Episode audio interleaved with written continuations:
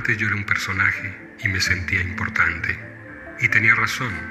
A los 33 años ya era presidente de una transnacional de publicidad y era uno de los creativos más reconocidos en México. Mi casa era el epicentro de las fiestas. Salía en periódicos y revistas. Me invitaban a dar mi opinión en programas de televisión. Mis comerciales eran premiados en festivales internacionales. Y mis ideas las filmaban renombrados directores de cine como Carlos Carrera, Alejandro González Iñárritu, Daniel Gruener, Simón Bros, Carlos Sama, entre otros. Vivía en un mundo aparentemente maravilloso, pero no era feliz. Era infeliz, solo que estaba tan ocupado siendo importante que ni siquiera me daba cuenta. Mi posición profesional me había abierto muchas puertas, pero me había encerrado en el mundo sordo y ciego del ego.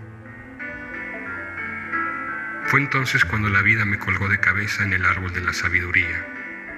Todo empezó con una experiencia chamánica con plantas mágicas de poder. Me zarandeó Dios, dirían los indígenas de las montañas de Oaxaca. Y en un abrir y cerrar de ojos mi razón se resquebrajó. Logré entonces atravesar el espejo de la realidad y se me abrieron las puertas de la percepción que siglos antes el poeta William Blake había dejado abiertas sin llave. Cuando abres los ojos por dentro, te das cuenta que la realidad es un espejismo, donde las formas están por encima del fondo, donde tener la razón es más importante que ser feliz, donde el deber ser es más importante que el ser uno. Una visión del mundo que nos hizo ver la vida en blanco y negro, que nos dividió entre buenos y malos, una forma de pensar antigua, como de la época de la Inquisición, que hoy ya luce vieja, oxidada, maltrecha y hasta olvidada. Era el mundo de las apariencias, donde nos hicieron olvidar que somos seres luminosos con tal de convertirnos en consumidores racionales. Nos educaron para comprar las medias verdades del sistema de la doble moral y comprar la mentira oficial y los miedos y las culpas y comprar la corrupción como forma de poder. Por siglos fuimos educados a comprar la razón de los poderosos a cambio de negar la verdad desnuda de nuestro corazón. Compramos la guerra como compramos la pobreza, compramos las enfermedades como compramos la muerte Compramos los abusos al igual que nosotros abusamos de nosotros mismos. Compramos los dogmas a cambio de una vida cómoda pero ignorante. Compramos el verbo sin necesidad de predicarlo. Fue en esos tiempos cuando descubrí que el sistema de la razón era tan solo un conjunto de creencias impuesto a través del miedo. Creencias que no compartí en el fondo de mi corazón, pero que con mi trabajo de publicista ayudaba a reproducir en el imaginario colectivo. Me daba cuenta, pero me daba miedo abrir los ojos. Hasta que me sumergí en una espiral mágica y profunda que me ayudó a tomar la gran decisión. Deshacerme de mi personaje para recuperar mi ser. Nací en los 60, me escapé a los 33, soy estrella en fuga, y esto es parte de la enseñanza de ese largo y sinuoso camino del yo soy el caminar de los que desobedecimos la razón absoluta con tal de fugarnos al reino masivo del corazón.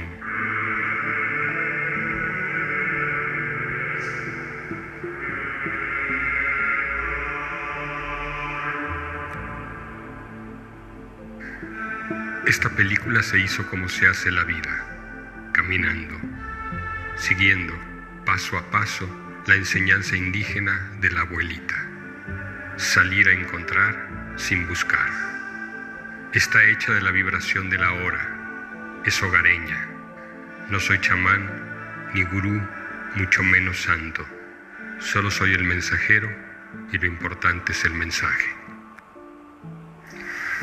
Yo vengo del lado desobediencia, del lado de los que decidimos seguir el, al corazón, el camino de los guerreros, poetas, locos. Dicen que estoy loco.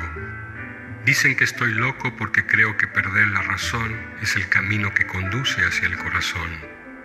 Porque creo que la vida es mejor que el cine. Es la obra de arte en movimiento eterno. La sincronía perfecta, la belleza viva, el poema de amor que no acaba. Creo que la vida es según como la miramos. Si cambio la forma de ver las cosas, las cosas cambian de forma. No es magia, es un acto de fe. Somos el lienzo, las pinturas y el artista. Ver la vida con ojos de belleza y arte es conectarse a la vibración y cadencia del universo donde todos somos uno. La vida es para amarla, no para juzgarla. Dicen que estoy loco porque creo. Estamos viviendo un cambio de paradigma. Estamos viviendo el momento más esperado de la historia de la humanidad, el momento de la iluminación colectiva, o la posibilidad de iluminación colectiva. Y es en realidad un choque entre el viejo sistema de creencias que nos hizo creer, por ejemplo, que Dios nos iba a castigar, que nos hizo creer que los niños no saben, los jóvenes no entienden, los adultos tienen la razón, la mujer es el sexo débil, el sexo es pecado, que nos hicieron creer que nacer era un pecado, que nos hicieron creer, por ejemplo, que México es un país pobre, que no alcanza para todos, nos hicieron creer que los indígenas eran ignorantes, eran atrasados, eran sumisos, nos hicieron creer que el que no tranza no avanza, que la mentira era lo políticamente correcto, nos hicieron creer que la media verdad era toda la verdad.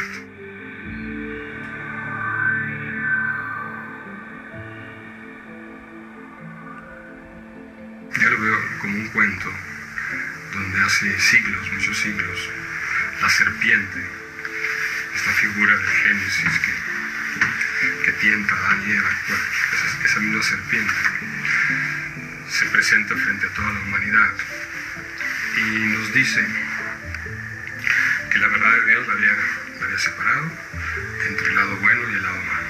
Y nos pregunta que cuál preferíamos. Y nosotros como humanidad le dijimos, bueno, ¿cómo sabemos cuál es el lado bueno y cuál es el lado malo? Y la serpiente nos dijo, usen su juicio. Y a partir de ahí, de ese momento en que empezamos a usar el juicio los unos contra los otros, empezó esta batalla, esta guerra de la humanidad consigo misma. Existe un lugar invisible de donde proviene todo lo visible. Es la fuente creadora de luz. Puedes llamarla Dios, espíritu, universo o energía. La fe es la conexión. Estamos dejando atrás un mundo dominado por creencias y miedos para entrar con fe al reino de la creación. Estamos reconectándonos con la fuente de luz eterna. La diferencia entre un Dios falso, un Dios usurpador, que es la serpiente, que es la enseñanza, es el conocimiento, es todo, todo el devenir que hemos aprendido, pero que al final eso no es Dios, es lo que tenemos que entender. Y la idea de un Dios creador, y que si somos hechos a imagen y semejanza, nosotros tendremos que ser también creadores. En este caso es el sistema de creencias donde nos exigen, nos obligan a tener obediencia y en este sistema nosotros somos creadores. En esta pugna, en esta gran decisión, está justo hoy la humanidad. No es un asunto de juicio, a lo nos vamos a enfrentar la humanidad de manera individual, cada uno de nosotros, es a tomar una elección. Y la elección no es entre buenos y malos, ni izquierda ni derecha, ni católicos contra judíos. La elección tiene que ver con iluminación o ignorancia.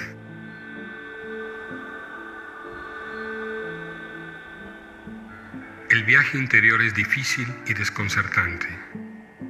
No estoy seguro de haber podido aguantar lo vivido sin la compañía de Tisa, mi mujer de todas las vidas y el fruto de su vientre, Daniel. Tisa tenía apenas 15 años cuando mis 17 iniciamos nuestra relación. Somos almas gemelas. Hemos crecido juntos en las buenas, en las mejores y en las duras. Es la persona más fiel que he conocido y ha sido más íntegra para conmigo de lo que yo con ella. Gracias a su amor conocí a mi mejor amigo de la vida. Daniel es un hijo de su tisa madre, honesto y transparente como yo hubiera querido serlo a su corta edad. Mi frase que mejor lo define es, cuando sea grande quiero ser como Daniel. Nació Piscis y es artista, y le ha tocado vivir de cerca nuestro terremoto. Es afortunado porque ha vivido cosas muy fuertes y trascendentes en sus primeros años. Tisa y Daniel han sido mis compañeros de viaje ideales y deseados. Ellos para mí representan la maestría y la humildad, el amor incondicional, la congruencia y el compromiso. Han sido y son mi ejemplo a seguir. El camino de Santiago en España nos enseñó que es mejor viajar ligeros y es más divertido caminar juntos. Justo a los 33 años la vida me volteó de cabeza. Mi viejo sistema de creencias fue atacado por una realidad que se me abrió de manera mágica y que no tenía yo contemplado que existiera siquiera esa posibilidad, o cuando alguien platicaba ese tipo de posibilidades, yo decía que estaba mal. Empezó todo un devenir mágico hasta toparme con una enseñanza maya que he ido recibiendo a través de, de meditaciones. Y que básicamente es una forma en que yo he podido entender cómo está el juego. Y se basa en un principio muy simple, un principio que tendrían que habernos enseñado todos desde, desde el kinder, que es creer es crear. Todo lo que uno cree es lo que crea como realidad. Por eso el viejo sistema de creencias se dividía entre víctimas y culpables. Y en el sentido de que si nosotros creamos la realidad con todo lo que creemos, uno cambia su estatus y el ser humano pasa a ser responsable de su propia creación.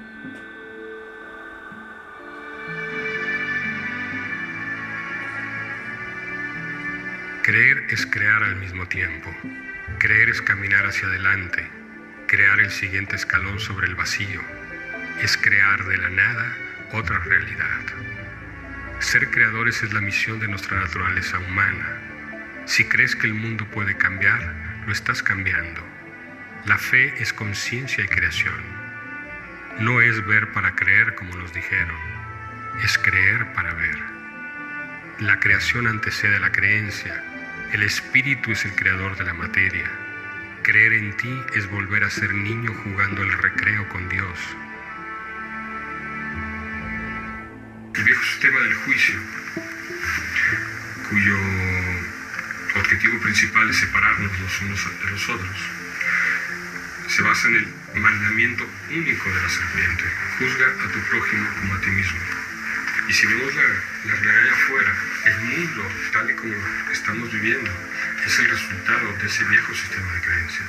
En lugar de ayudarnos los unos a los otros, de amarnos los unos a los otros, nos hemos dedicado a juzgarnos los unos a los otros. Cuando uno empieza a quitar el juicio de la mirada, empiezas a entrar en el presente y en el aquí y en el ahora. Cuando uno entra en el aquí y en el ahora, ya no puedes ver a nadie separado de ti, ya no puedes verte tú separado de la vida, ya no puedes negar que tu mirada es creación. Los mayas decían que nosotros somos como imanes, somos, nuestro cuerpo es un imán, y que la única posibilidad real de que nosotros vivamos en el amor es como sucede con los imanes. Los imanes tienen un lado positivo y otro lado negativo. Tenemos que empatar los dos lados, juntarlos, para poder atraer el amor.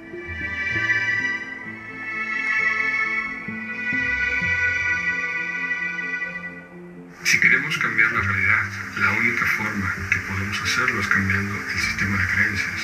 No existe otra. La parte más complicada es el dejar de juzgar, que es quizá la parte donde más se, nos metió la serpiente. Entonces nosotros proyectábamos en el otro lo que en realidad nosotros traíamos por dentro. Todas las personas que yo he hablado mal de ellas, en realidad eso malo que yo digo de los otros es algo que yo traigo adentro, que no lo he podido concientizar ni arreglar ni nada. Cada persona que yo hablo bien tiene algo de mí que para mí es parte positiva. Entonces la vida se convierte en un mosaico de posibilidades de que yo entienda realmente qué es lo que me está pasando a mí por dentro. Todos los días al salir a la calle, todas las personas todos los pajaritos, todos los objetos que tú ves, en realidad son cosas que te están hablando directamente a ti. Pero para poder entender, para poder sensibilizarte en lo que en realidad te están diciendo, uno tiene que estar presente.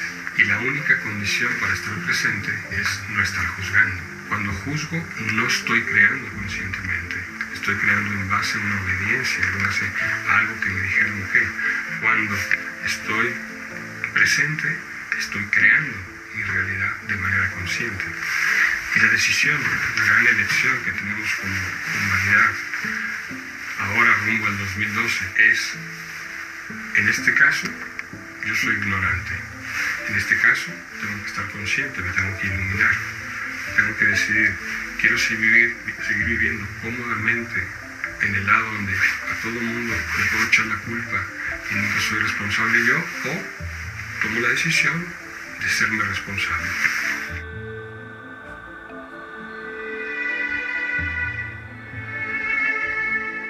El mundo imaginario existe. Allá los sueños no duermen, al revés, se despiertan como hermanos los unos a los otros. El amor los desencadena. Los sueños son el eslabón perdido. En mi mundo imaginario no hay buenos ni malos, porque todos somos uno. El amor se respira en el aire, el miedo es un viejo recuerdo. Los niños juegan travesuras con Dios mientras enseñan a los adultos a ser niños otra vez. La gente mira al cielo frecuentemente. Los pensamientos no tienen techo. Nos amamos los unos a los otros. El sexo es sagrado.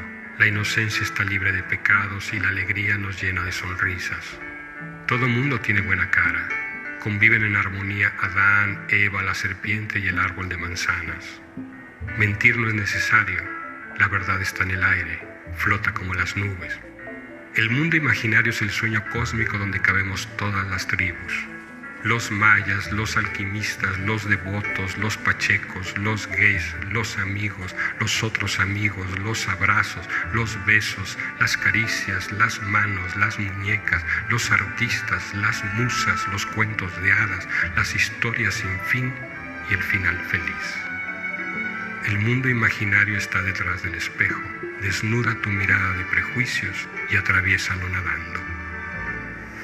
Vamos a pasar de ser seres racionales para ser seres luminosos. Vamos a uno a uno empezar a conjuntarnos en un pensamiento colectivo que los mayas anuncian y que Alejandro Jodorowsky le llama el Cristo cósmico. Y eso sucede cuando una buena mayoría de, corazones despiertos se integran en una misma vibración y esta misma vibración hace que la realidad se empiece a transformar.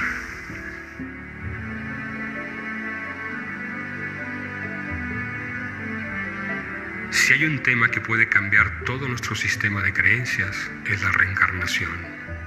Nos hicieron creer que la vida se acaba, que la muerte es el fin. Y así vivimos con miedo la vida por el temor a la muerte cuando en verdad somos almas eternas. Morimos para renacer. Reencarnación es creer que el Creador sabe lo que hace. Jesús derrotó a la muerte para que nosotros creyéramos en la vida eterna. Jesús es la luz, no la cruz. La tierra está tomada hace muchos siglos por un poder, eh, un poder que tiene esclavizado a la humanidad, que es la razón y su sistema de creencias y su dualidad y su, juicio constante. Yo soy de los que creen que todo es eh, perfecto, todo tiene un, orden, todo tiene un propósito. Si tantos siglos la serpiente usurpó, digamos, el, el papel que le correspondía a la tierra como una tierra, como el reino del amor, era para que los seres humanos tuviéramos un aprendizaje, una enseñanza, pudiéramos pasar por diferentes etapas, eh, conocimientos, este, experiencias religiosas, todo, para poder llegar a, a este punto donde de manera consciente, de manera individual, pero a la vez colectiva, vamos a, juntarnos en un solo corazón.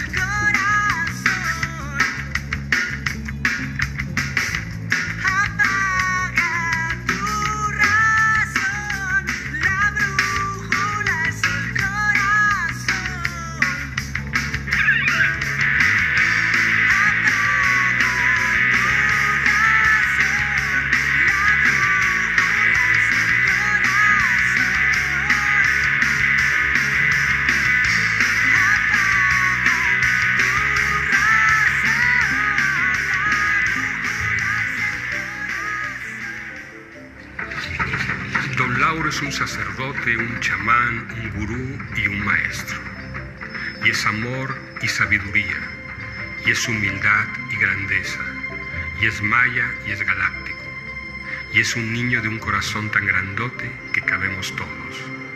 Conocer a don Lauro es entender que el mundo de las formas ya tocó fondo y que la verdad del corazón es un inmenso mar cuya profundidad no tiene fin. Un solo corazón ese es su mensaje de amor. Brinca, baila y ríe sin parar. No camina, fluye, no ríe, se derrama. Como buen chamán, sabe bien que no hay mejor medicina que la risa de verdad. Bendice y agradece a cada instante el ser y el estar. Contagia gratitud, irradia belleza. Físicamente es como una montaña, pero se mueve como un jaguar. Tiene la sabiduría de los ancianos mayas a pesar de ser un niño sin edad. De chico se lo llevaron al Tíbet, donde fue alumno de los grandes maestros y aprendió artes marciales. Después se fue a Japón, donde fue luchador profesional y llegó a ser campeón del mundo. Allá conoció a Ejo Takata, quien había sido maestro de Jodorowsky en México. Con una sencillez que derrite cualquier ego, don Lauro recorre México sanando cuerpos y enlazando corazones y entre broma y broma va encontrando las almas que encenderán los controles de la nave Tierra 2012. La ascensión de la humanidad. Esa es la misión de los mayas galácticos. Los tambores retiemblan, los concheros bailan, el caracol anuncia. Los grandes maestros como Don Lauro ya están entre nosotros. Ser feliz y estar en paz. La enseñanza heredada por los grandes sabios de la tierra.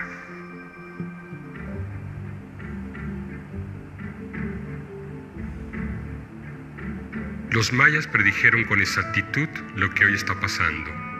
Pronosticaron el calentamiento global, la caída de los sistemas de control basados en el miedo y el despertar de la conciencia colectiva. Saben que pronto el mundo cambiará de dimensión y tiempo. Entonces, ¿por qué no preguntarles qué hacer, cuál es la salida? Es hora de escuchar menos a los intelectuales y más a los sabios del tiempo. Todos somos uno para nosotros el espejo humeante que decimos es el amarnos unos a los otros y tal como debe ser. Cuando nos encontramos en esa otra realidad, que podemos encontrar los tres mundos reales, encontramos una sola palabra, el verdadero te ama. Entonces cuando te amas en ti mismo puedes amar a los demás y algo muy importante, no estás necesitado de amor, estás dando amor. La única sociedad donde realmente se ha aplicado el amados los unos a los otros fue en la cultura maya. Por eso los mayas lograron contar con una sabiduría, con una tecnología, con una arquitectura, con una matemática que hoy por hoy todavía nos sorprende. Y el punto de su éxito fue básicamente porque entendieron el todos somos uno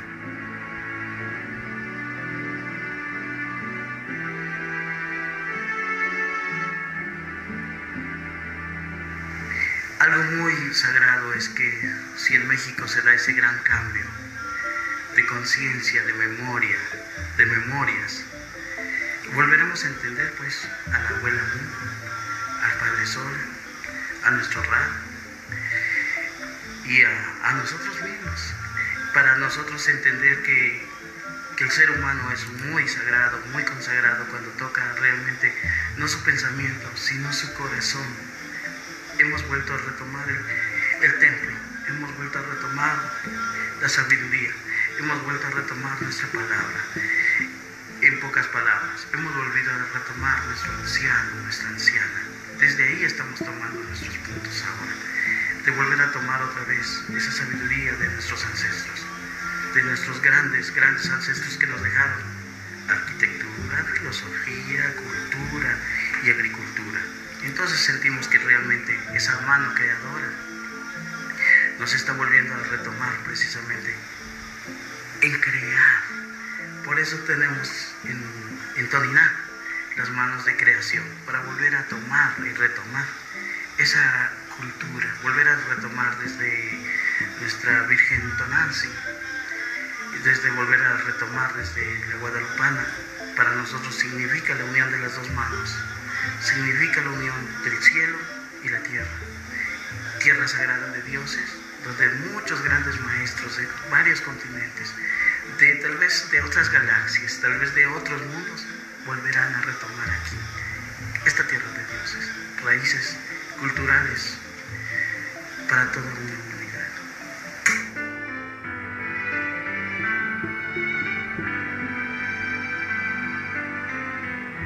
En el 68 se sembró en tierra sagrada una semilla de conciencia planetaria que eclipsó la cárcel de la razón.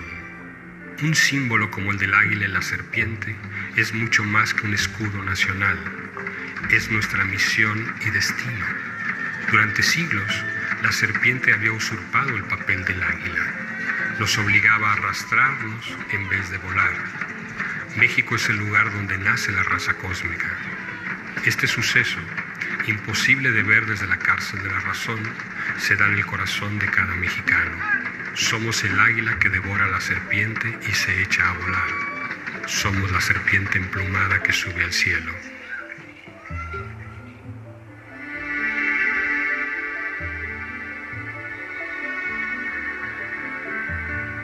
En el verano del 99 nos fuimos 40 días a la zona maya. Después de recorrer Campeche y Yucatán, nos instalamos en Playa del Carmen, lugar que se nos acabó tatuando en el alma. Ahí fue donde tuve mi primer contacto maya. Estábamos en un bar junto al mar, cuando de pronto se acerca un chamán indígena, quien me dijo que me iba a involucrar en un movimiento de conciencia y que empezaría a recibir mucha información.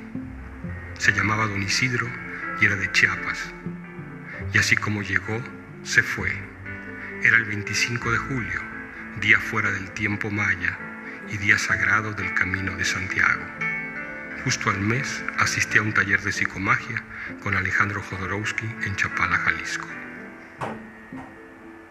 Tú hablas de los actos poéticos y habla de la poesía y del arte como transformador de la realidad. En el fondo, te, de alguna manera vuelves al, viejo mito romántico, a la idea de los románticos alemanes, ¿no? Y que la poesía puede cambiar el mundo, algo que aparentemente hoy día estaría desprestigiado o fuera de tiempo. ¿Cómo es eso que la, que la poesía o el arte puede transformar la realidad? Puede transformarla.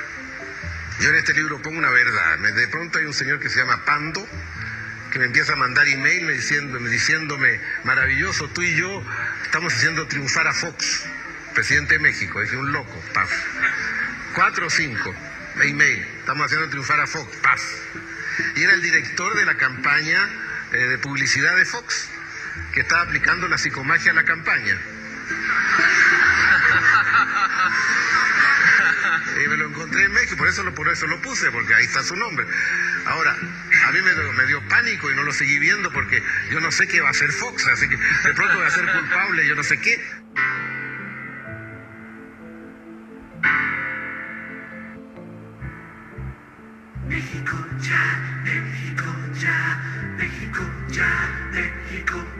Nos habían prohibido soñar e imaginar otra posibilidad de país. Por eso había que crear una campaña que rompiera con la barrera mental del piensa mal y acertarás. Atrevernos a creer que sí.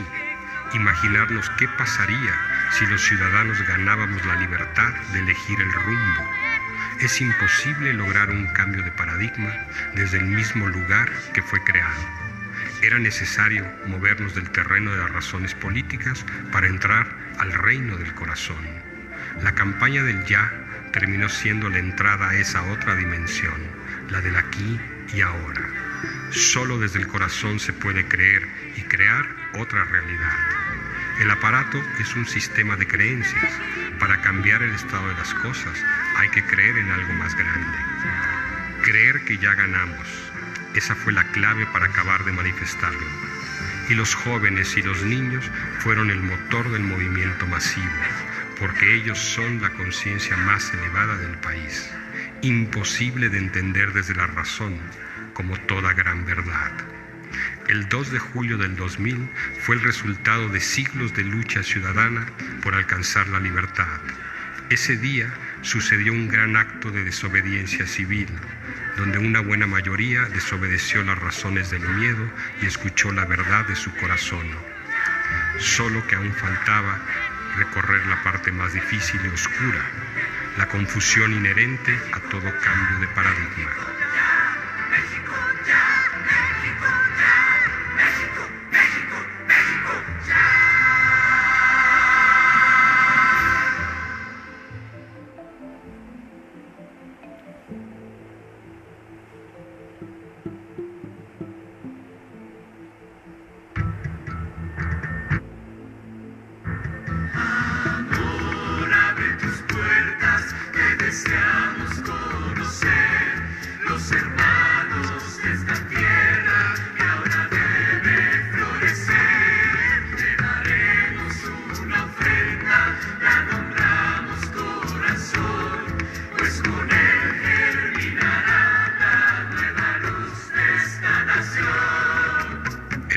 Que se gestó en México en el 2000 fue de conciencia, no político.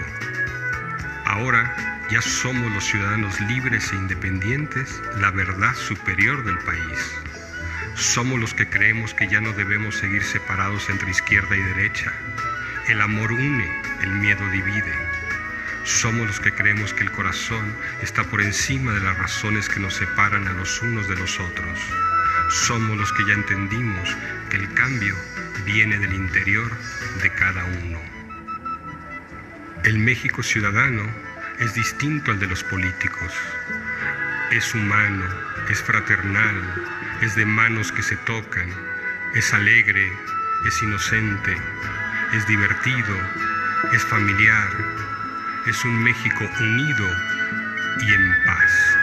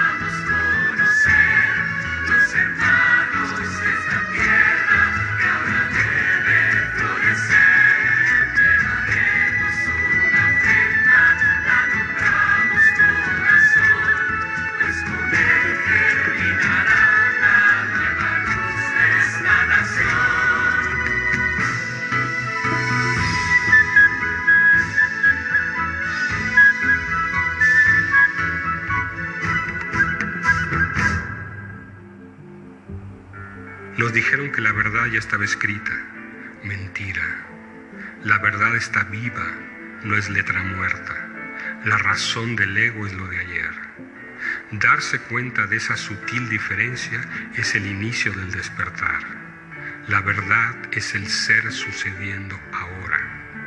y que parte de la gracia que tenía el viejo sistema de creencias era hacernos creer que razón y verdad eran lo mismo, cuando razón es, si bien le va, una media verdad, porque es a lo mucho 180 grados, y la verdad es 360 grados. A los 33 años, cuando viene, viene mi despertar espiritual, me tuve que enfrentar en esta disyuntiva entre seguir la razón, que era lo que traía de siempre, o aceptar esta verdad nueva que me estaba saliendo por dentro como una espiral ahí y, y tomar la decisión.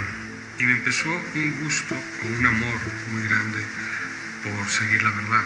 La verdad viéndola no como hechos pasados, sino como este, este aquí y ahora que sincrónicamente se va moviendo según como yo vaya viendo la vida, me voy, voy creando la vida. En el caso de, de cuando me meto a, a, a la parte de la campaña política, al final tenía que ver también con este enfrentamiento entre la razón del sistema contra la verdad de los ciudadanos. El concepto de creer es crear dice que si tú creas una, una, visión lo suficientemente poderosa como para que una buena cantidad de personas, una mayoría de personas, la sostengan, esa visión acaba convirtiéndose en la realidad.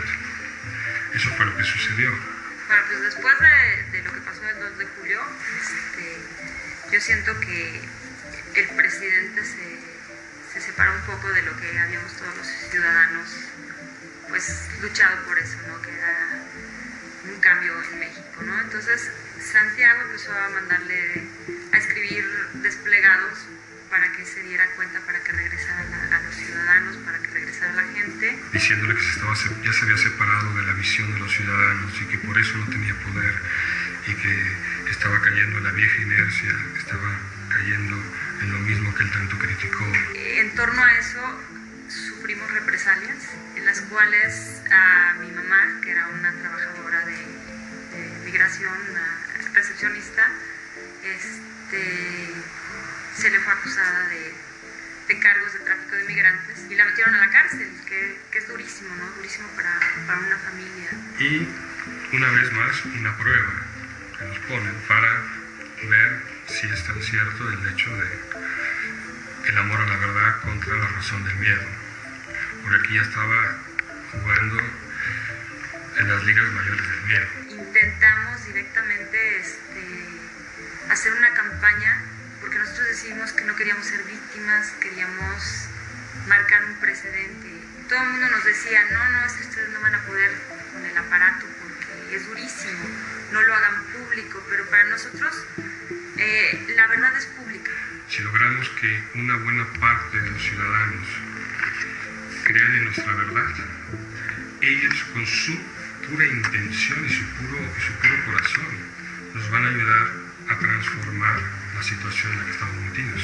Salió inocente Artemisa, hubo una lucha de mucho, mucho tiempo, casi dos años medio pública, entre la razón de, del sistema contra la verdad de nosotros, la razón del sistema contra la verdad de nosotros, la razón del sistema contra la verdad de nosotros, la razón de verdad, y, nos, y fuimos a su campo, con sus reglas, con todos, con todo. Ellos tenían todo de su parte, nosotros no teníamos nada más que la verdad. Si ahorita me dices, ¿lo, ¿lo, volverías a hacer? Yo creo que no, ya tantas fuerzas, pero en ese momento sí, ¿no? Lo que nos hizo esta situación de a mi mamá que la acusan de traficar con migrantes y nosotros denunciar que estaban fabricando culpables para tapar a las verdaderas mafias fue, este, fue algo muy fuerte porque expusimos a toda nuestra familia, pero al final de cuentas, si mi mamá estaba en la cárcel, yo no estaba bien, mi hijo no estaba bien, mi esposo no estaba, o sea, Santiago no estaba bien, mi familia no estaba bien, ¿no? Entonces, la única forma de estar bien es que esté todo armonizado. Bueno, vino todo el, lo, de, lo de mi abuela, que a pesar de que fue extremadamente difícil, duro, por momentos doloroso, este, ver a, mi papá literalmente arriesgando su vida y a mi mamá, pues todo el tiempo dolida por, por su mamá. Nosotros sabíamos que era inocente, entonces decidimos denunciar la verdad. Al denunciar la verdad y sacar nosotros las pruebas y confrontarnos con lo que, con el aparato que es la parte pues oscura que decía no te puedes meter con ellos porque te va a pasar esto, te va a pasar lo otro. Cuando es un acto de amor, eh, ahí no hay forma que, que, que, te puedan atacar porque ellos no conocen esa vibración. Son, son vibraciones, ¿no? Ellos estaban hablando aquí en el piso de acusaciones, nosotros estábamos hablando de amor. Entonces no se juntan. Y al querernos hacer daño, nos intentaron acusar de todo, nos investigaron. Fue, fue un, fueron tres años muy difíciles, pero nosotros todo el tiempo estuvimos hablando de amor. Cuando tú te metes directamente al corazón, estás creando una vibración más alta. Y al final fue tanta la luz que metimos que acabó siendo la luz la que, la que ganó el asunto, la que acabó poniendo las cosas tal y como están. Aprendimos que nada es personal, nada es personal.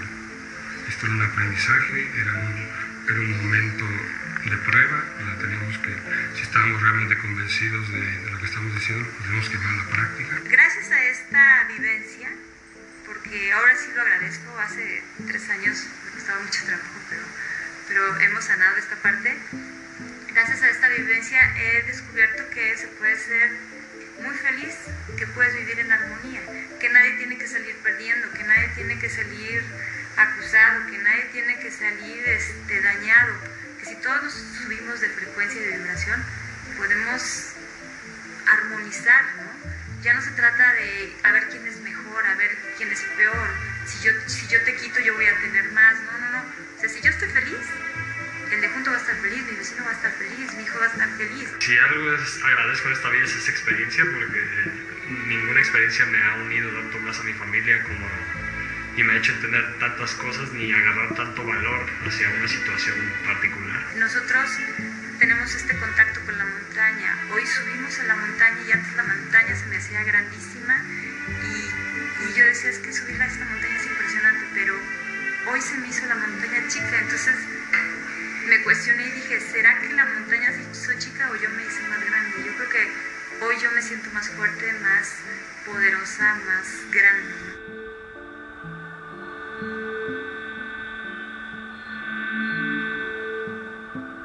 Es una ley que se llama 90-100. Esta ley 90-100 significa que el 10% de lo que te sucede en la vida tú no tienes el poder sobre eso, pero el otro 90% tú sí tienes ese poder. En esta cuestión de creer es crear, si lo que sucedió, por ejemplo, a nosotros, esta persecución y este encarcelamiento de mi mamá, si nosotros en ese 10% nos hubiéramos quedado con el miedo, con el coraje, con el enojo, ahorita mi mamá seguiría este, en la cárcel, nosotros seguiríamos hundidos, estaríamos perseguidos, peleados. ¿Qué decisión tomamos nosotros? La actitud fue creemos en el corazón, creemos en la verdad. Entonces a partir de eso se fue desarroll- desarrollando todo lo positivo, todo lo positivo, todo lo positivo. Y fue la actitud que tomamos, es, fue ese 90%. Este fue un curso de crecimiento espiritual de tres años, acelerado, pero agradecidos con todo lo que nos pasó, porque si, si no hubiera sido por eso, no estaríamos aquí dándole las gracias. La verdad, yo creo que he sido muy afortunado de, de vivir estas experiencias con, o sea, con dos personas tan mágicas como son mis papás. Si yo no estuviera, ellos no estarían, y si ellos no estuvieran, yo no estaría, es obvio, ¿no? Pero este, somos como un tripié ahí que anda recorriendo las, los senderos mágicos que nos van poniendo enfrente. Meditando un día me encontré a mi niño interior. Hola Santi, le dije, porque así me decían de chiquito. Hola, pero me llamo Shanti, contestó. Nos abrazamos largo rato hasta hacer las paces. Después me enteré que Shanti significa paz.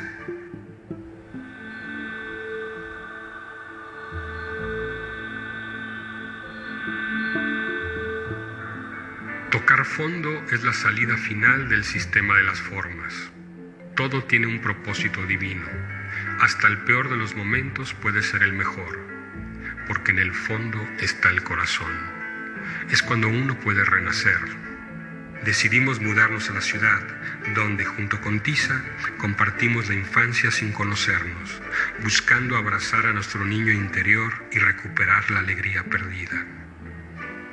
Nos arropamos con nuestros guardianes, Pooh, Maya, Wonka, Dalí y la gordita. Nos resguardamos en el mundo interior, en el vientre de un hogar cocinado con amor y dedicación. Meditamos, pusimos pausa al ritmo de vida. Nos reconectamos al corazón, brindamos por los buenos tiempos, enfrentamos nuestros miedos, hicimos comerciales caseros, recordamos la vibración del hogar. Los guías espirituales decían que había que tener fe, nada estaba perdido, todo tiene un propósito.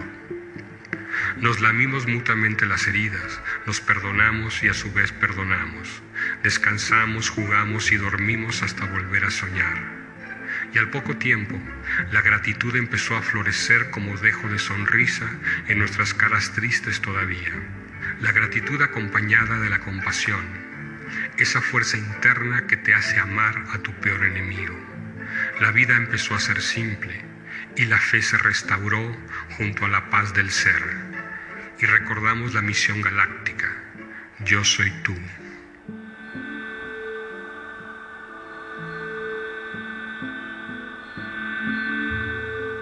Es el momento justo de reconciliarnos, nuestras dos partes.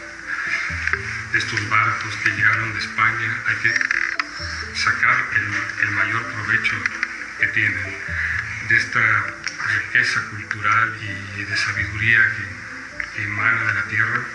Hay que volverla a abrazar, hay que volver a abrazar a nuestros indígenas.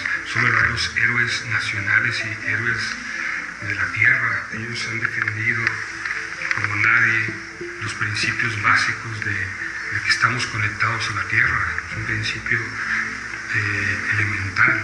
La resistencia de nuestros indígenas, la sabiduría que se han ido pasando de generación en generación, es para que nosotros la asimilemos, la incorporemos, la llevemos a la práctica. Para nosotros, como nos han enseñado el punto K, hay dos niveles. Uno, K hacia arriba o K hacia abajo. ¿Sí? Entonces nos da precisamente el punto K. Y si nos damos cuenta, nos da el vector. ¿Sí? En la vida todo es en matrices, como ojo de Dios que le llamamos, y a la vez si nos damos cuenta nos da el punto K. Cuando es K hacia arriba, que sería esto, estamos en matrices que le llamamos casa de sol, puerta de sol, y adentramos hacia el centro, que son los vectores que traemos, y que precisamente su resonancia emocional a punto K nos va a llevar al corazón. ¿Sí? Entonces, K hacia abajo, caos. ¿Sí? K hacia arriba, lo más grande del cáliz de nosotros, de nuestra cavidad. Lo más sagrado de nosotros, lo más consagrado, es cuando realmente has tocado todo tu infinito en tu corazón. ¿Sí? Cuando el ser humano volvamos a encontrarnos que realmente nuestras religiones, nuestras ideas, nuestro cerebro es un mismo cerebro, una misma máquina celeste, o llamada cuántica, nos vamos a dar cuenta que realmente qué tan importante es la misión que traemos. No sé para qué buscamos tantas misiones cuando la misión más importante es vivir en paz y en armonía. Cuando logramos esa alta frecuencia, le llamamos nosotros resonancia emocional. Sí, cuando le llamamos que hoy estamos aquí en un caracol. el caracol de la vida. Para mí es este momento muy importante porque estoy en punto cero. Y este punto cero también es algo tan importante para mí como para la humanidad, porque también estamos en el punto de serotonina. ¿Sí? Entonces, si estamos en el punto de serotonina, que es la parte del líquido que produce el amor también, entonces le damos la vuelta y encontramos la frecuencia del sol, la frecuencia de la madre tierra y precisamente estamos ahorita en un vórtice de la tierra, a un central, donde el rayo central realmente es la conexión divina de cada uno de nosotros. A eso le llamamos punto K. Este punto que estamos llegando, este punto de reunión, le llaman el punto K, es este tiempo que estamos viviendo entre el año 2008 y el año 2012, donde ya es el, el punto final, digamos, de toda esta ascensión colectiva, todo este devenir histórico, toda esta oscilación de cambio de frecuencia vibratoria. Todas nuestras vidas puestas en un solo lugar, en un solo punto, nos toca a cada uno tirar el último penalti. Yo me gano o yo me pierdo. Yo me, me, atrapo, me acabo de encarcelar o yo me acabo de liberar. Ese único penalti que nos falta es el decisivo y a cada uno de nosotros nos toca tirarlo. La justicia de que de veras Dios es un amor y el amor es incondicional se demuestra en el momento este donde no importa si tu vida fue X, Z o Y, eso a nadie le importa más que a ti. No importa lo que digan los demás, importa lo que tú digas. Estás frente a la gran decisión de tu vida y ya no hay tiempo para seguirla postergando. Algunos tienen un proceso de, crecimiento espiritual muy grande, de muchos años. Ellos son los que han hecho posible que lleguemos a esto. Pero en realidad cuando estamos aquí, ya nadie es mejor que nadie. ¿Por qué? Porque todos somos uno. Entonces aquí nos quitamos ya el bagaje de lo de atrás, nos quitamos las culpas, nos quitamos todo lo que traigamos atrás y tenemos que entender que esto es uno con uno mismo. Qué bueno. La preparación hacia el 2012. Yo pienso que algo muy importante es que si somos una semilla, dejemos sembrado algo muy bueno. Estamos destruyendo nuestros bosques, nuestros ríos, nuestros mares y estamos destruyendo a nuestros dioses. ¿sí? Al destruir nuestros dioses estamos destruyendo nuestras deidades. Al destruir nuestras deidades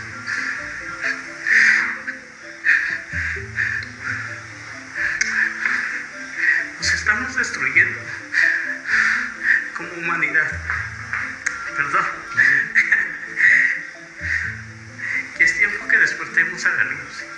Y es tiempo de que despertemos a nuestras matrices. A quiénes somos, a dónde vamos y qué queremos. Recordemos que la Madre Tierra respira, nosotros respiramos. Nuestros árboles respiran, nuestra casa respira. Todo es viviente. Lo sabemos. Entonces volvamos a despertar esa conciencia. No importa de qué religión seamos, no importa qué ilusión seamos, recordemos que todos somos mayas, que todos somos esa matriz, esa madre, ese padre, ese amor, esa creación. Hoy es día de creación, creamos espacios positivos, creamos en nuestro corazón, volvamos a creer en nosotros, que si somos esa arquitectura del cielo, que si somos esa cultura, volvamos a entrar a nuestra cultura de amor, a nuestra armonía, a nuestra paz, a nuestra alegría. Recordemos que si este sueño es una realidad, hagamos sueños más maravillosos. El mundo material está vivo. Todo es energía, desde el árbol de la calle hasta la banca del parque. Desde que entras a una casa, sientes si en ella hay amor por la energía que se vibra. Un panteón es el ejemplo más claro de cómo los lugares vibran también el dolor de las personas. O los hospitales, donde uno se siente enfermo desde que entra. Todo lo creado es de la misma energía que el creador, dicen los mayas. Una de las enseñanzas que me dieron y que fue lo que más quizá me ha ayudado a acabar de entender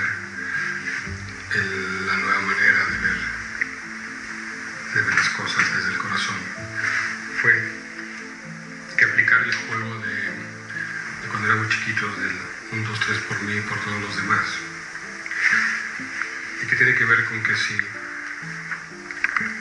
yo entiendo que cada persona que llegó a mi vida, todas y cada una de ellas, desde la persona que más ha estado junto a mí, que es mi esposa, o mis papás, o la persona que, que con el conflicto más grave que he podido tener, etcétera, etcétera.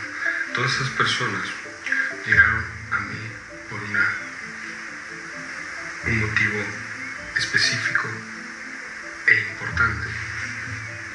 Son parte de la enseñanza, son parte de los maestros que te tocan en la vida.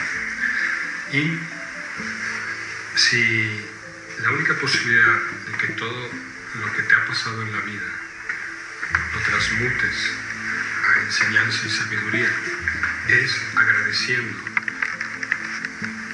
perdonando y en el caso de ser necesario pidiendo perdón. Al tú hacer un proceso de agradecimiento, de perdón con tu propio camino, en ese instante tu propio camino se empieza a iluminar y te puedes dar cuenta que todo lo que nos ha pasado a cada uno en su, en su trayectoria ha sido perfecto y ha tenido que ver con un propósito. Y el propósito es llegar a este punto con la conciencia suficiente para darnos cuenta de lo que está pasando. Si yo no agradezco mi camino, no puedo obtener la enseñanza y la sabiduría que ya me gané por haber andado por, esa, por esas pruebas. Los mexicanos y en general los latinoamericanos somos desobedientes. Nunca acabamos de creer en el viejo sistema de la razón. Por eso nuestros países han sido siempre mucho más mágicos y hasta salvajes de lo que puede ser un Estados Unidos, por ejemplo, donde el sistema funciona perfecto. Significa que somos una inmensa mayoría los que decidimos escuchar nuestro corazón versus las creencias establecidas. Si esta inmensa mayoría aplicara esta enseñanza de un, dos, tres por mí y por todos los demás, veríamos que todas las cargas que traemos de esta historia, de nuestra historia personal y colectiva de la búsqueda por la libertad, están listas, porque en realidad son cargas de luz. Cuando vas a prender un foco, lo que se hace es juntar el positivo con el negativo. Cuando nos damos cuenta que todo nuestro devenir tenía un propósito para llegar a esta cita histórica, tenemos que entender que hay que agradecer todo el. Eso significa que los mexicanos tenemos que agradecer lo que pasó en la independencia, lo que pasó en la revolución, lo que pasó en la guerra cristera, lo que pasó en el movimiento ferrocarrilero, lo que pasó en el 68, lo que pasó en el 94, lo que pasó en el 2000 y lo que está pasando aquí. Lo tenemos que agradecer, porque si no hubiera pasado todo eso tal cual como pasó, no podríamos tener la conciencia tal cual como la tenemos. Tenemos que perdonar y agradecer hasta el último segundo lo que nos ha pasado en la vida. Ese es el único truco, el único truco para poder enchufarte y empezarte a conectar la vibración del corazón. Porque si tú traes culpas o rencores o arrepentimientos, lo único que estás haciendo es mandando miedo y miedo y miedo al futuro. Si al contrario, todos esos rencores, todas esas culpas, todos esos arrepentimientos, los agradeces y los perdonas, los liberas, no solamente los liberas, sino que en ese momento eso que era una carga, una carga negativa, al hacerlo, al juntarlo con su positivo, los transformas en luz y te empiezas a iluminar por dentro. Cuando te iluminas por dentro, lo que sucede es que empiezas a ver de otra manera. Al estar puesto nuestro foco entre el pasado y el futuro, lo que lo único que pasaba es que en realidad no estábamos conectados con el presente. La palabra pecado viene del griego y significa no dar en el blanco, en el blanco de la luz. Lo que realmente significa pecado es no estar en el presente. Esa fue la interferencia que nos sacó del paraíso terrenal. El paraíso terrenal, según la historia bíblica, era aquel lugar donde los seres humanos, al igual que los animales y las plantas, vivían todos en, en armonía, en una sola vibración, y estaban conectados con el Creador constantemente. Vivían desnudos porque no había no había miedos, no había, no había rencor, no había nada. En realidad nos sacó de ese paraíso terrenal, que es lo que nos corresponde a los seres humanos, es esta razón, esta interferencia que se metió y que nos hizo creer la posibilidad de que no necesitábamos estar conectados con, con la creación, que no podemos vivir los seres humanos desconectados de los animales, de la naturaleza, del prójimo.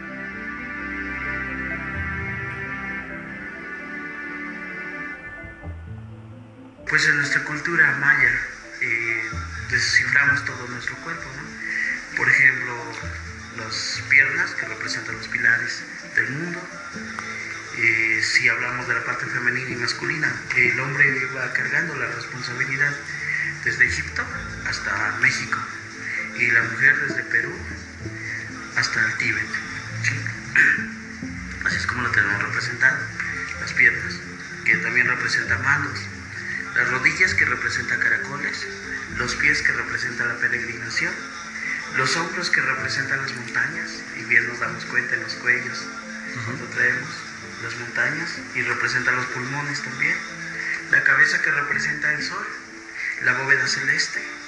El estómago que representa a la mara o el mar. ¿sí? Y así nos vamos desglosando todo, todo. Los riñones que representan los ríos. ¿Sí? Y pues el, el faro que representa a Dios. Si entendemos que lo que en realidad está pasando es que nos estamos desenchufando del viejo sistema de creencias, del juicio, la razón y la serpiente, para conectarnos al corazón, la enseñanza o la sabiduría de, de los mayas, el concepto de creer, eres crear, es vital. Que todo tiene que ver con qué es lo que yo creo. Eh, yo creo que estamos a punto de restituir el reino del amor aquí en la tierra. Si yo creo eso, eso es lo que mi mirada, mi intención y mi foco está mandando a la creencia colectiva.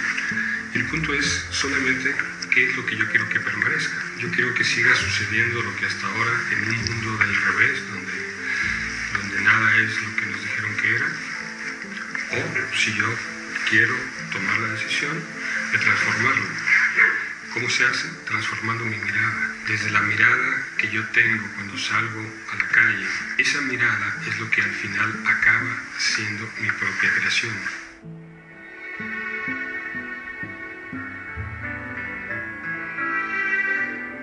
Los mayas son considerados los amos del arte del tiempo. Para ellos, el tiempo es arte porque es la sincronía con la mente universal. Es por ello que sus profecías parecen más fórmulas matemáticas que vaticinios para el futuro. Ven al tiempo como el desarrollo de la conciencia, no como un paso de edad. No es un antes y un después, sino un eterno aquí y ahora. Estamos dejando atrás una época oscura dominada por el razonamiento de que el tiempo es dinero y estamos entrando a la sincronización con el tiempo real, donde todos vibramos al ritmo del Creador. Básicamente dice que el tiempo es la cuarta dimensión y que nosotros estamos a cada instante invitados a presenciar el milagro que es la vida. Para ello lo único que nos piden es estar presentes, por supuesto. Y cuando nosotros estamos presentes, presenciando el milagro que es la vida, entramos en una sincronía todo el universo. Estamos convirtiendo nuestra vida en arte. En arte porque somos creadores, el arte es creación. Estamos en un movimiento constante. Ese movimiento constante, que es la vida en realidad, tenemos que empatarla con nuestra mirada. Si nosotros salimos enojados, si nosotros salimos deprimidos, si nosotros salimos echándole la culpa a todo el mundo, le estamos diciendo a la vida cómo, quiere, cómo queremos que la vida nos trate. Es como si fuéramos un espejo. Si yo le mando amor a todas las personas, la vida me va a regresar amor. Si yo le mando crítica, juicio, hablo mal de las personas, la vida me, me va a regresar exactamente eso. Si nosotros seguimos viendo a México como un país corrupto, seguimos viendo a México como un país violento, seguimos viendo a México como un país de tranzas, vamos a seguir teniendo un país igualito a como hemos tenido hasta ahora. Si por el contrario entendemos el concepto de creer es crear y partimos de decir todo es perfecto, todo ha tenido un propósito hasta ahorita, el punto donde estamos, que puede verse desde la razón como el peor punto en la historia de México, si lo vemos desde el otro punto de vista, es el mejor momento de México. ¿Por qué? Porque es el momento de darnos cuenta. Mientras no nos demos cuenta que es el mejor momento, vamos a seguir creyendo que estamos en el peor momento. Eso solamente es un punto de inflexión en la mirada. El asunto no viene de afuera hacia adentro, sino que de adentro nosotros creamos las condiciones para que suceda afuera. ¿Cómo? Creyéndolo, teniendo fe. La fe es el alma y el poder de la creación. No es ciega. La fe se hace en base a la conciencia. La fe es consciente. La fe, la fe tiene que hacerse con ojos abiertos. Somos una tierra de fe que lo único que necesitamos es esa fe, conectarla a nuestro corazón y usarla a nuestro favor.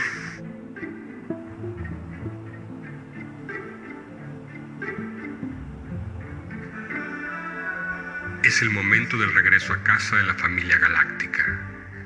Regresar no es viajar para atrás, como se supone, es viajar hacia adentro, donde atesoramos el hilo conductor del sueño cósmico porque el propósito del juego es renacer, no morir.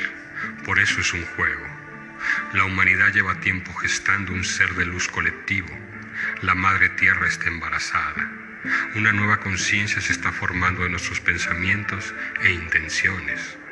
En este contexto, las miradas de la familia galáctica se reúnen de nuevo en la Tierra y se forma la hermandad del Cristo cósmico luz suficiente como para despegar rumbo a casa en el 2012. No importa de dónde vengas o cuál haya sido tu camino, porque el juicio inquisidor del bien y el mal no existe en el aquí y ahora. La familia galáctica es la fiesta del amor. La familia galáctica. Yo creo que ahora es algo tan sagrado, tan importante, porque desde la galaxia está viniendo la información tan bonita como tu cerebro, como el día de hoy que es tan importante. 19, 9 para ahí es 1 y, y 9, 1 creacional. Estamos el día de hoy precisamente hablando de un punto K en alta frecuencia. Y si nos damos cuenta, eh, Palenque representa corazón. Y hoy una de las piedras donde está el punto K se mueve. ¿sí? Y se mueve porque precisamente está marcando el vector importante de la trascendencia, de, de, de un nuevo conocimiento de las familias cósmicas galácticas. Buenísimo. Una de las partes básicas de la subsistencia del viejo sistema, principalmente en México, y creo que en toda Latinoamérica, era hacernos creer que los ciudadanos no teníamos poder. Este cambio de paradigma es para llegar al revés, a donde los ciudadanos seamos los que tengamos el poder, pero un poder de creación. Vamos a poder empezar a, llegar a puntos de convergencia más simples y más claros como tomar la decisión de que tenemos que transformar la pobreza en abundancia. Es mentira que somos un país pobre y es mentira que no alcanza para todos. Lo que hace falta es equilibrarlo. El principio del sistema de la razón es mantenernos desequilibrados. Al empezar a equilibrarnos, al empezar a hacer uno con uno mismo, empiezas a realmente interconectarte en el punto donde tus pensamientos, tus acciones, tu, tu, visión de la vida ayuda y colabora a transformar lo que es la realidad. Cuando cada uno de nosotros entendamos el poder que tenemos, el poder de creer y crear, nos vamos a, a dar cuenta que el paso entre el México que vivimos, que es consecuencia de lo de ayer, y el México que queremos, es un instante es un aquí y una ahora, es un momento presente donde nos abracemos todos y digamos, ¿por qué no nos ponemos todos al mismo tiempo a mirar a una sola portería? Si nos va bien a uno, le va bien a todos. Si uno tiene miedo e inseguridad, vamos a tener miedo e inseguridad todos. Somos una región de corazón grandote y somos una, una región que hemos luchado mucho para obtener la recompensa que estamos a punto de recibir. Y esa recompensa es vivir en la tierra del amor. Pues yo creo que después de tantas conclusiones que damos a la vida, todo, cuando realmente has tocado tu corazón, tocas esa sonrisa, ese estar en paz y te das cuenta que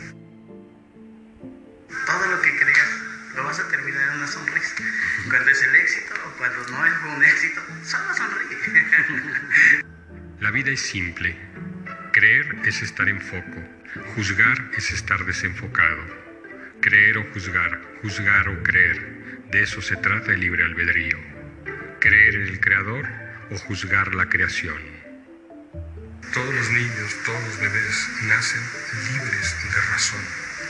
Eso es importantísimo. Ningún bebé nace con la razón puesta. La razón acaba siendo como un impuesto, un impuesto que nos cobra la serpiente por vivir en la tierra. Este impuesto que hemos pagado durante siglos y siglos y siglos nos ha llevado a tener una sabiduría, que es la serpiente, la sabiduría, como nunca antes en la historia.